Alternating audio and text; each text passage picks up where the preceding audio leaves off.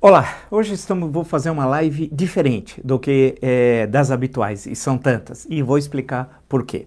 Não é de hoje, durante vários meses, eu estou sendo assim vítima de um assédio judicial por parte de bolsonaristas. Há muito tempo eu estava para falar, mas acho que o momento adequado é agora. E vou dizer por quê. Há uma perseguição, né, constrangimento e um assédio judicial. Só para exemplificar para vocês, são 21 ações no civil e uma penal. Em locais os mais diferentes, pode ser no Nordeste, pode ser na região Sudeste, pode ser no sul do país, não importa. No sentido de me constranger, perseguir, querer impedir que nesse espaço eu possa conversar com vocês. E isso tem ocorrido e eu busquei, claro, como eu tenho assistência jurídica do doutor Alexandre Fidalgo e da doutora Juliana Akel Diniz, do escritório Fidalgo Advogados, né, que estão acompanhando todas essas ações. E hoje eu resolvi falar e por quê? Bem, das cinco ações judiciais, é, das 21 ações judiciais, cinco já foram consideradas improcedentes. E de uma ação penal, essa também foi considerada também improcedente. E no caso das consideradas improcedentes, por litigação de má-fé. E faço questão de ler uma, uh, a última agora do dia 1 de setembro, é, da comarca de Campinas, da primeira vara do Juizado Especial Cível, né, a sentença da doutora, é, da juíza de direito, doutora Thaís Melhorança Munhoz. A doutora Thais Munhoz, a juíza, é, fundamentou sua decisão, faço questão de ler alguns trechos, né? É, de um cidadão, que não vou dizer o nome dele para ele não aparecer, porque eles querem aparecer, eu, é sobre um vídeo, vale destacar, que no dia 31 de maio, vocês podem acessar o vídeo aí, na, dar uma live, é fácil, no meu canal, dia 31 de maio, no momento do ápice da ação do Jair Bolsonaro contra o Estado Democrático de Direito.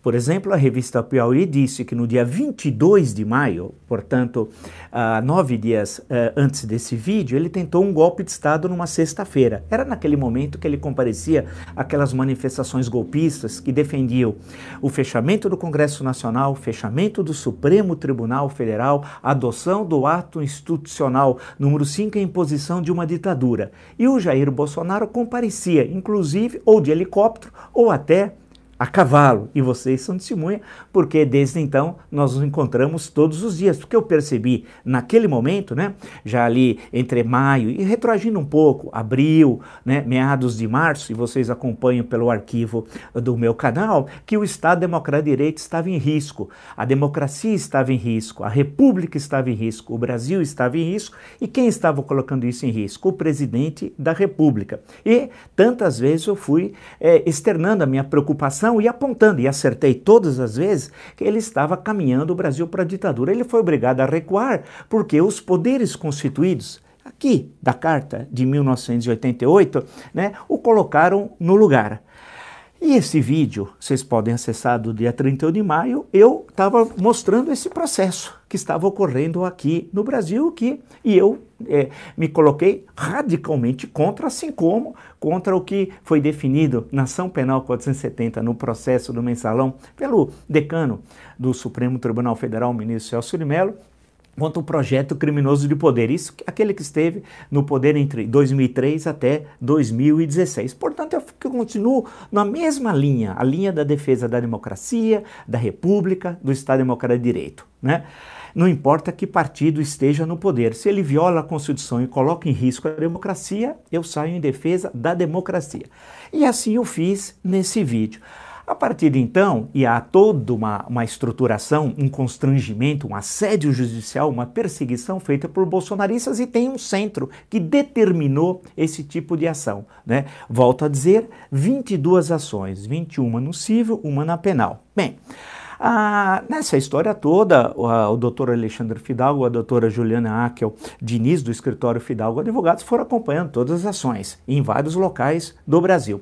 Insisto, reafirmo que das 21 ações civil já tem resultado de 5 improcedentes, né?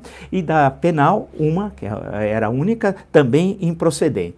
Mas eu faço questão de ler essa última decisão, volto a dizer, do Fórum de Campinas, é, da juíza, da doutora é, Thaís Munhoz, porque aqui acho que sistematiza o que é democracia, o que é liberdade de imprensa, liberdade de manifestação, de opinião, o que é democracia, num momento tão difícil como nós estamos vivendo, o momento mais complexo da história política do Brasil republicano. E eu já apresentei inúmeros exemplos para isso.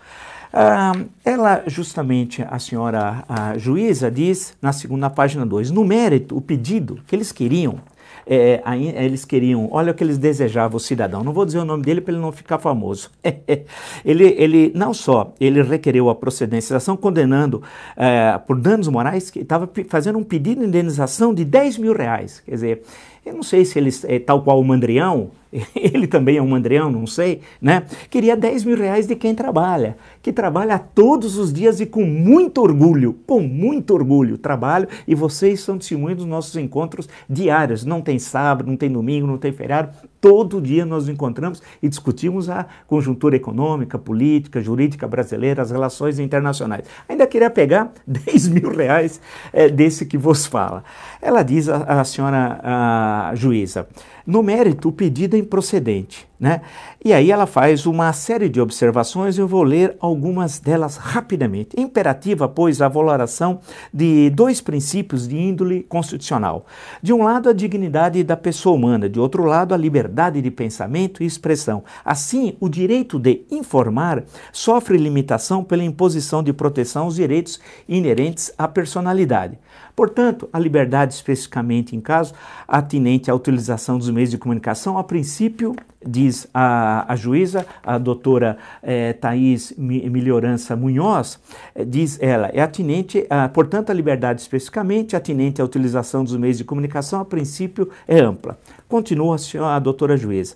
Ademais, não se pode olvidar que a jurisprudência do Colendo Superior Tribunal de Justiça tem se manifestado no sentido de que, na veiculação de matérias jornalísticas ou opinativas, o mero ânimo de narrar ou criticar denota excludente de licitude, então consagrada na lei de imprensa. Há uma outra passagem são sete páginas, há uma outra passagem que diz a doutora juíza: Pois bem, o ato impugnado, diz ela, o vídeo do réu, eu, Marco Antônio Villa, entenda-se, ao revés do sustentado pelo autor, mostra-se adequado para se alcançar o fim almejado, qual seja a salvaguarda de uma sociedade democrática onde reine a liberdade de expressão e a vedação à censura. Assegura-se posição do Estado no sentido de defender os fundamentos da dignidade da pessoa humana.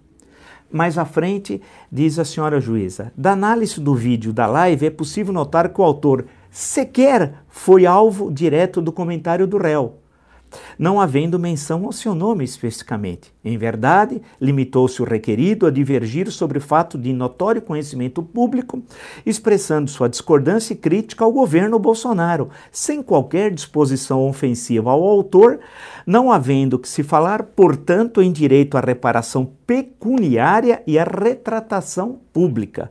Por derradeiro, a atitude da parte autora evidencia a má fé empregada nesses autos. Restou comprovado que o autor utilizou-se do poder judiciário para constranger e causar desconforto ao requerido por simplesmente discordar do seu ponto de vista, ciente da completa falta de fundamento de sua pretensão, sendo noticiado nos autos, inclusive, o declarado intuito do grupo de apoio do atual governo, no mesmo sentido com ajuizamento de pelo menos outras 20 ações idênticas em verdadeira campanha de assédio judicial, diz a doutora juíza Thaís Munhoz. Na última página da sua sentença, diz a senhora juíza, e assim infringiu os artigos 79 e 80, incisos 1, 2, 3, etc., sendo de rigor sua condenação em litigância de má-fé, o que faço de ofício com fundamento no artigo 81 do Código de Rito, sendo notória a má-fé, a condenação atingirá o patamar máximo de 10% do valor da causa. Ante, ante o exposto, julgo improcedentes os pedidos com resolução do mérito, etc, etc. Ainda condeno a parte autora em litigância de má-fé no importe de mil reais, além das custas processuais e honorários advocatícios da parte adversa, ficando esses arbitrados em 20% do valor da causa, na forma dos artigos 85, etc, etc, etc.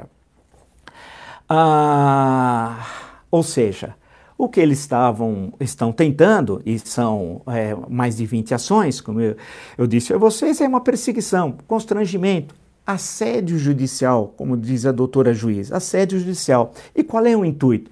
Me calar. O que eu fiz? Eu acho que muitos de vocês, não sei se já passaram por isso, procurei o, o defensor, foi, procurei o escritório Fidalgo Advogados, o doutor Alexandre Fidalgo, a doutora Juliana Akel Diniz, para que me defendesse o direito de, nesse momento, eu poder estar conversando com vocês. E assim eu farei, e assim eu farei, porque está aqui garantido o meu direito de manifestação. Litigância de má-fé é querer censurar e usar até de pressão pecuniária porque as outras têm várias ações, algumas falam em 50 mil reais e assim por diante. Era no sentido de falar assim, usando uma expressão mais popular, vamos calar a boca desse, dessa, de, desse professor que está nos incomodando. Mas não, eu não vou me calar. Eu não vou me calar. Eu defendo a democracia, a liberdade, a Constituição, o Estado democrático de direito e a República. Eu não vou me calar frente a totalitários, a reacionários, aqueles que têm é, o, o fascismo no seu cotidiano, aqueles muitos que defendem o antissemitismo. Não, não, não, não, não. Vocês não passarão. Aqui vai ter sempre um defensor e, um, e vai enfrentá-los é, tendo como norte Aqui, a Constituição, a Carta Cidadã de 1988. Como disse, no dia 5 de outubro de 1988, no dia da promulgação, o doutor Ulisses Guimarães, traidor da Constituição é traidor da pátria.